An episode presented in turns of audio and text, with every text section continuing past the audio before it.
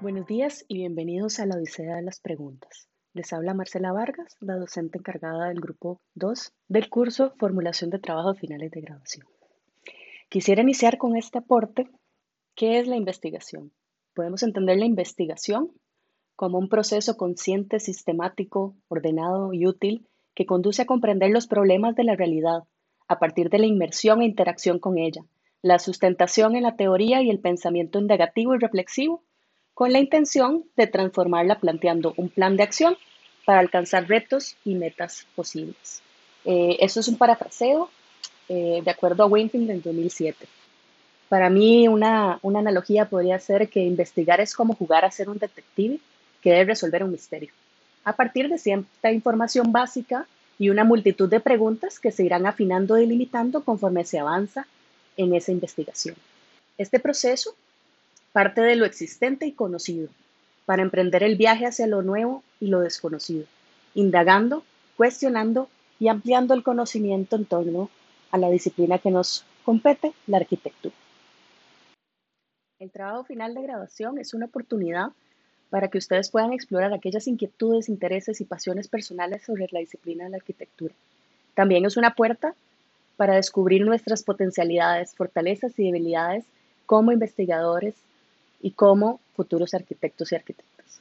Las ideas para un TFG pueden surgir de muchos lugares, problemas nacionales e internacionales, noticias, un video que me inspiró, me puso a reflexionar, una lectura, un proceso de diseño previo, un evento en particular, una discusión, un patrón, un fenómeno observado o inclusive una solicitud de alguna organización o comunidad.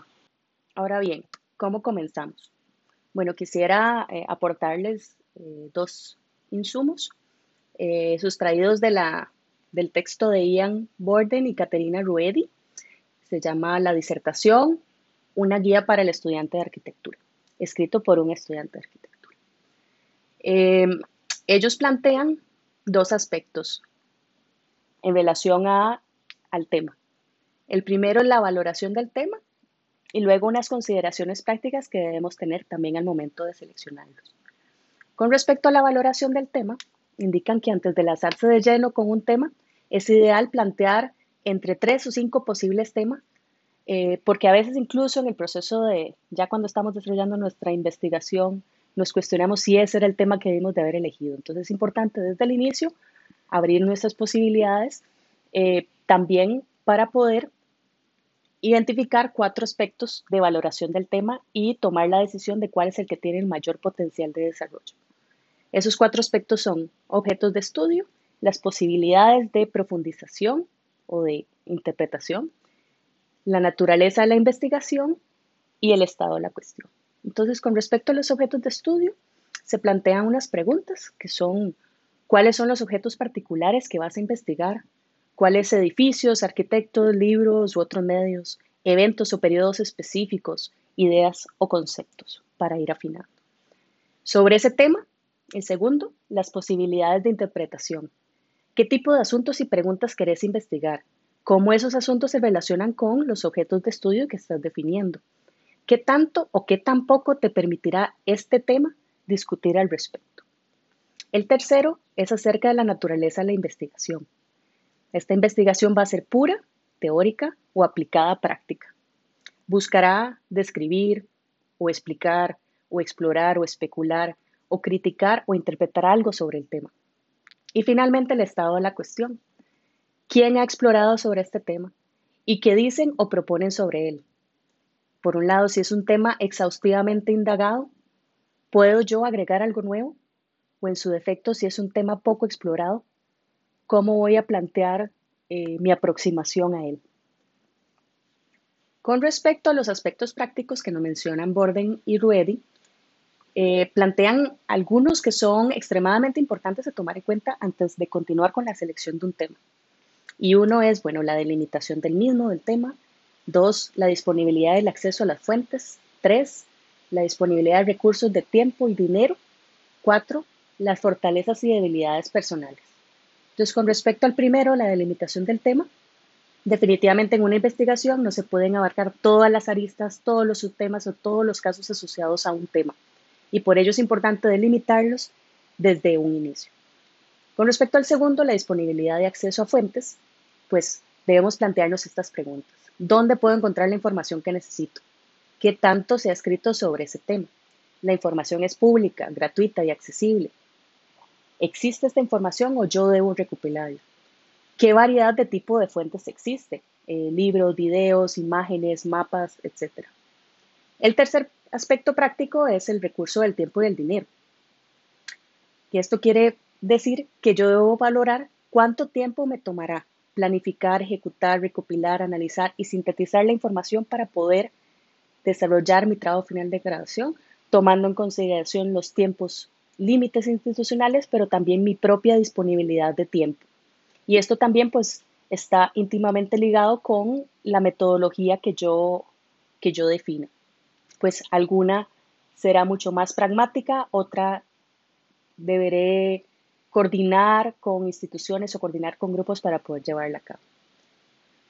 Y la otra pregunta al respecto es si debo realizar alguna inversión económica, ¿verdad? Traslados, este, inversión en equipo o acceso a equipo u otros. Y el cuarto punto, el cuarto aspecto, son las fortalezas y debilidades personales. Y ahí partimos de cómo a través de esta investigación podemos desarrollar y explotar nuestras capacidades personales. Es decir, si a mí me, tengo facilidad para hablar con personas, entonces podría ser también influir en la metodología o la aproximación, o si por el contrario me gusta más eh, trabajar con datos crudos, eh, más tecnológicos, entonces también pues tendrá una influencia. También importante si tengo una red de contactos útiles sobre el tema que puedo aprovechar durante mi proceso. Em, y otros aspectos que, consideremos. La investigación siempre deberás plantearnos un reto personal, pero sí de que debemos reconocernos desde nuestras fortalezas y debilidades para poder sacar el mayor provecho a esta experiencia. Ahora bien, una vez que he realizado este proceso preliminar de valoración y consideraciones prácticas sobre el tema y he definido mi destino, mi, destino grande dentro de esta odisea, pues definitivamente dentro de cada uno de los temas de la arquitectura, diversas problemáticas que pueden ser teóricas, pueden ser prácticas o pueden ser teórico-prácticas.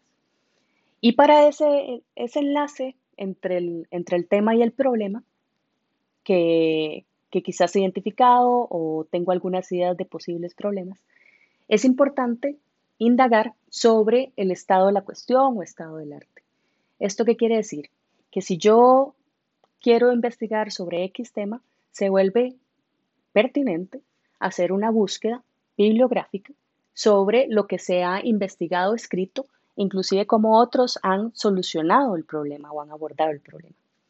Esto implica eh, lecturas bibliográficas de revisión de bases de datos, artículos científicos, en donde yo me puedo empapar sobre los expositores, los autores que están hablando sobre él y qué están diciendo. En estos textos puedo empezar a reconocer teorías vinculadas con, con el tema, conceptos asociados al problema, también metodologías que se han utilizado para poder resolver o investigar o ampliar el conocimiento sobre el tema.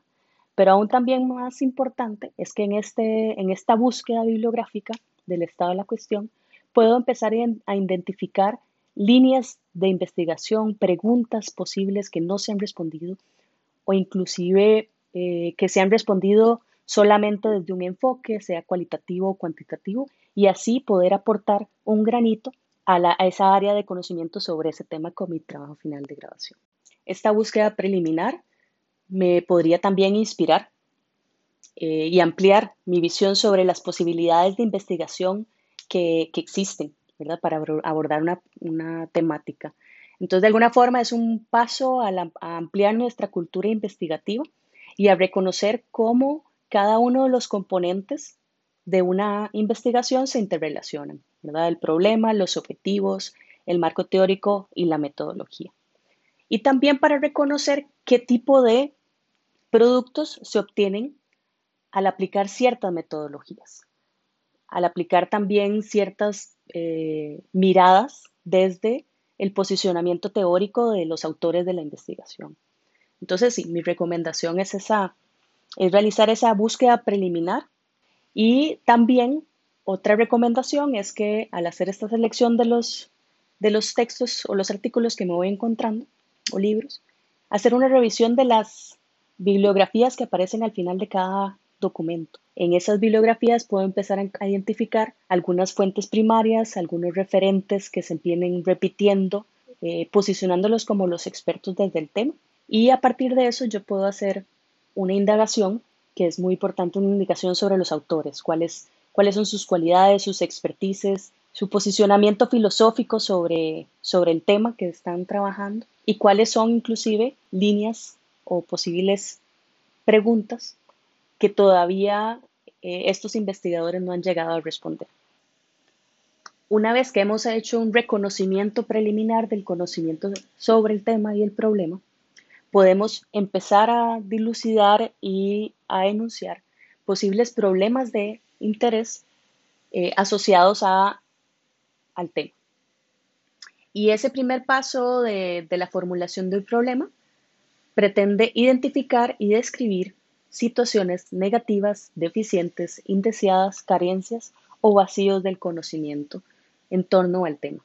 El problema nos va a plantear una serie de preguntas que son necesarias de responder mediante un proceso de investigación. Entonces es importante, reconocer que partiendo de este problema, de este enunciado de la situación, eh, el cual debe estar sustentado en evidencias y argumentaciones, no en juicios de valor u opiniones personales, vamos a poder empezar a generar una serie de lluvia de preguntas, llamémosle. Estas lluvias de preguntas en sus inicios serán muy amplias, quizás, porque no conocemos o, va a depender de qué tanto conocemos sobre el tema.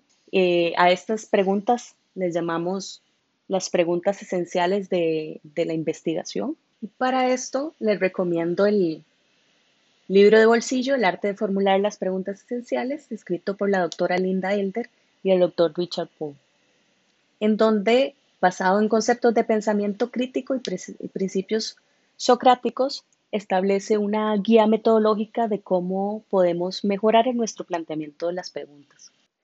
En síntesis, es fundamental definir y valorar estas temáticas que nos interesan a través de una búsqueda bibliográfica preliminar que nos ayude a orientarnos en ese universo sobre el tema para poder identificar teorías, conceptos, autores referentes y metodologías que se han utilizado para investigar ese tema. Cuando tenemos definido ese tema, empezamos a proponer problemas y a identificar su existencia, su valoración y empezar a describirlos. A partir de esos problemas o ese problema que identifiquemos, comenzaremos a generar una lluvia de preguntas utilizando la, la guía recomendada en miras de identificar la pregunta de investigación que dirigirá todos nuestros esfuerzos en la búsqueda de información, en la definición del marco teórico y metodológico de nuestra propuesta de investigación.